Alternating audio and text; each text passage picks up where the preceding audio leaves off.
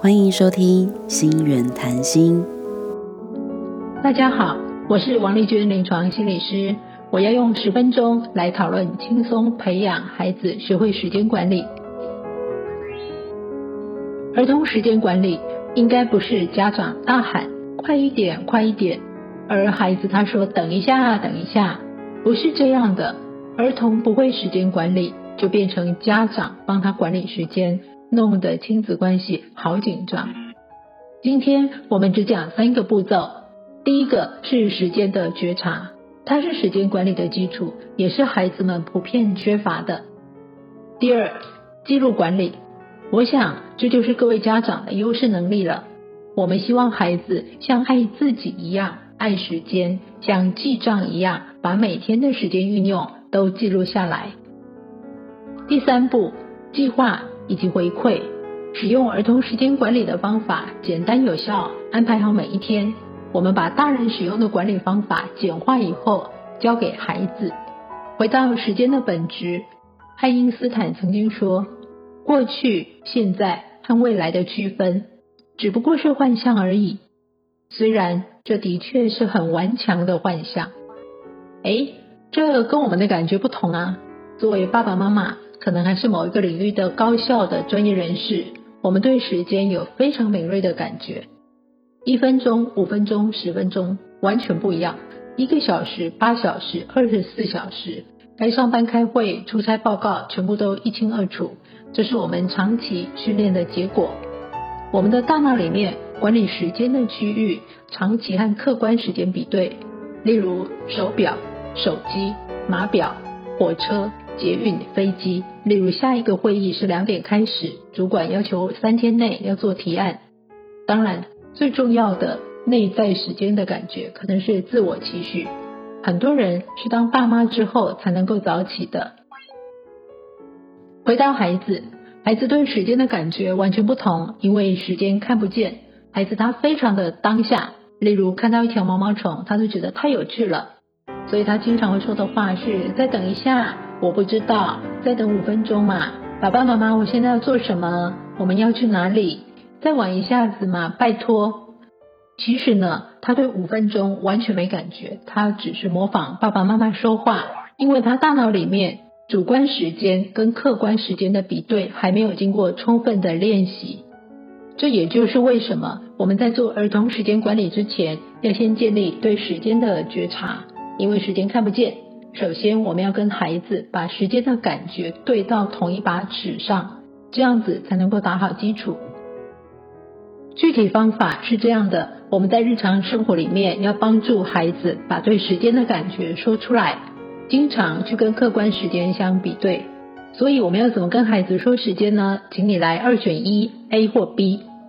A 来不及了，你会迟到。B 走路上学要十分钟，你最晚七点二十要出门。比较好的选择当然是 B。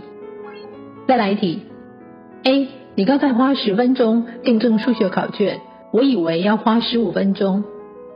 B，你今天订正数学考卷真快。当然，代入时间的表达是 A。所以下一次当孩子他说“等一下，再晚五分钟”，你可以回答：“餐厅定位是十二点半。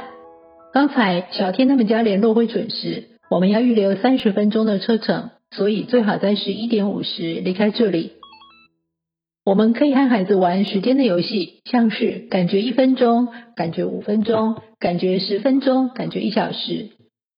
我们把时间的意识放在心上，时间一到就立刻反应，看看孩子跟我们谁比较准确。接下来呢，要把时间跟能够做的事情连接起来，也就是，请问一分钟能够做什么？孩子可能回答说：“哦，一分钟可以上厕所，可以读完一页课文。”可以跑到楼下再跑上来，那么我们就来实际测量吧，孩子才会知道一分钟可以做的事，五分钟可以做的事，他慢慢的主观客观的时间跟估计就更准确了。另外一个玩法是从事情、任务推回去时间，例如，请问折一架纸飞机需要多少时间？也就是先估计，然后再去测量。类似的还有写完一行生字需要多少时间？跳绳一百下需要多少时间？走路到学校需要多少时间？享受一本书，享受这本书需要多少时间？在孩子做任何事情之前，都要有意识的先去预估时间，并且事后跟实际花的时间来做对比。有了前面的准备，我们就可以和孩子讨论了。你想要别人帮你管理时间，还是你想要自己管理时间？这是二选一的选择，就像铜板的两面，中间没有模糊地带。如果选择了自己管理时间，你会很有力量。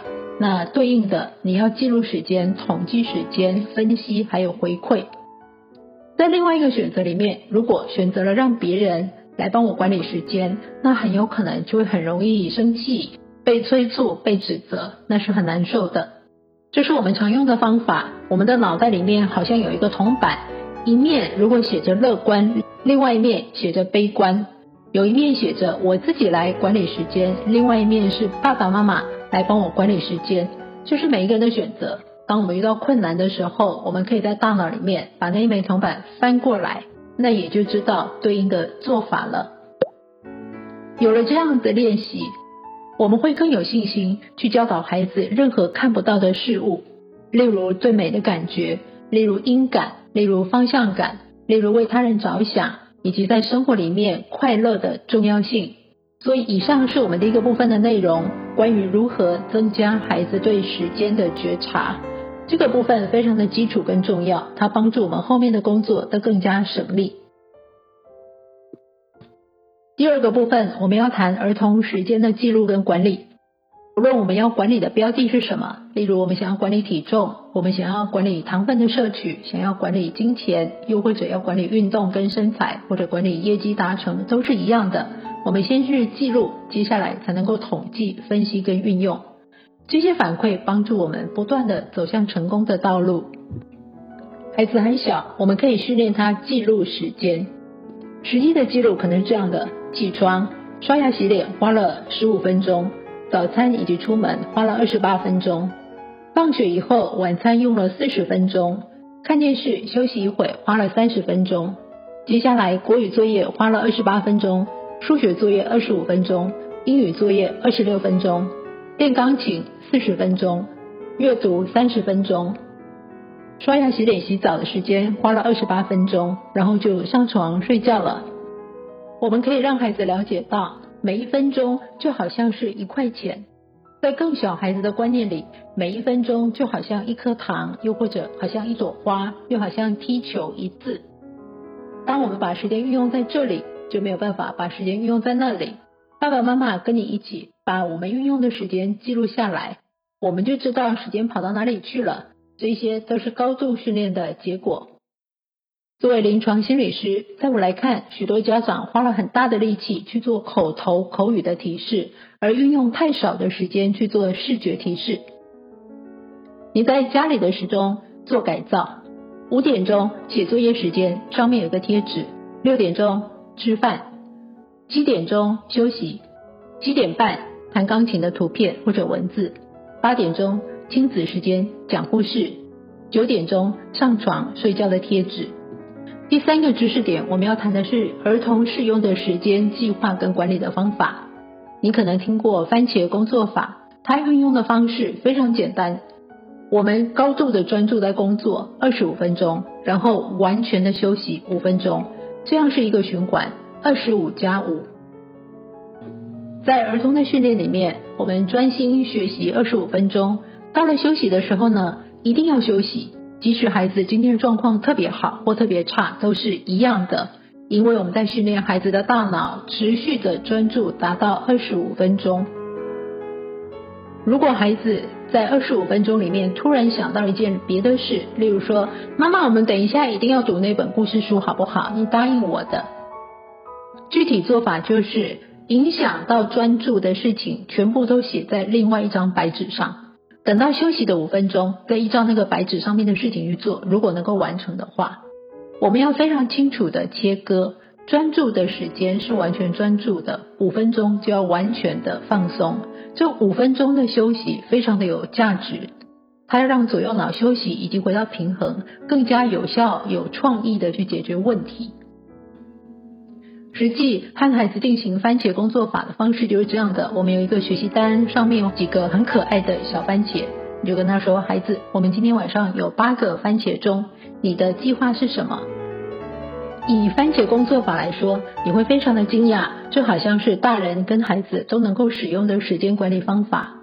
是的，只要具备时间觉察的能力，小孩子也可以使用大人的时间管理方法，而且它是非常可续性的，非常的可爱。你只要印出一张一张鲜艳的、清楚的番茄钟，规划的时候呢，很慎重的跟孩子一起做每天的计划。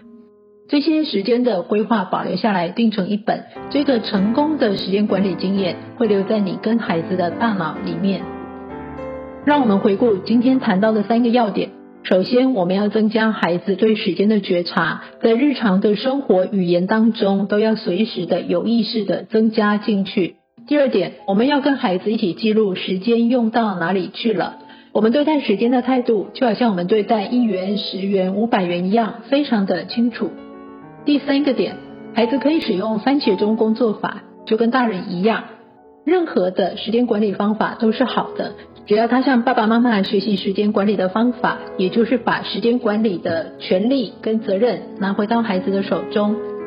孩子不断的练习，不断的精进时间管理的技巧，就好像他每天练琴，这是一生受用的能力，也希望因此增加了亲子的感情。谢谢你们听到这里，我们下回见。谢谢收听《心缘谈心》。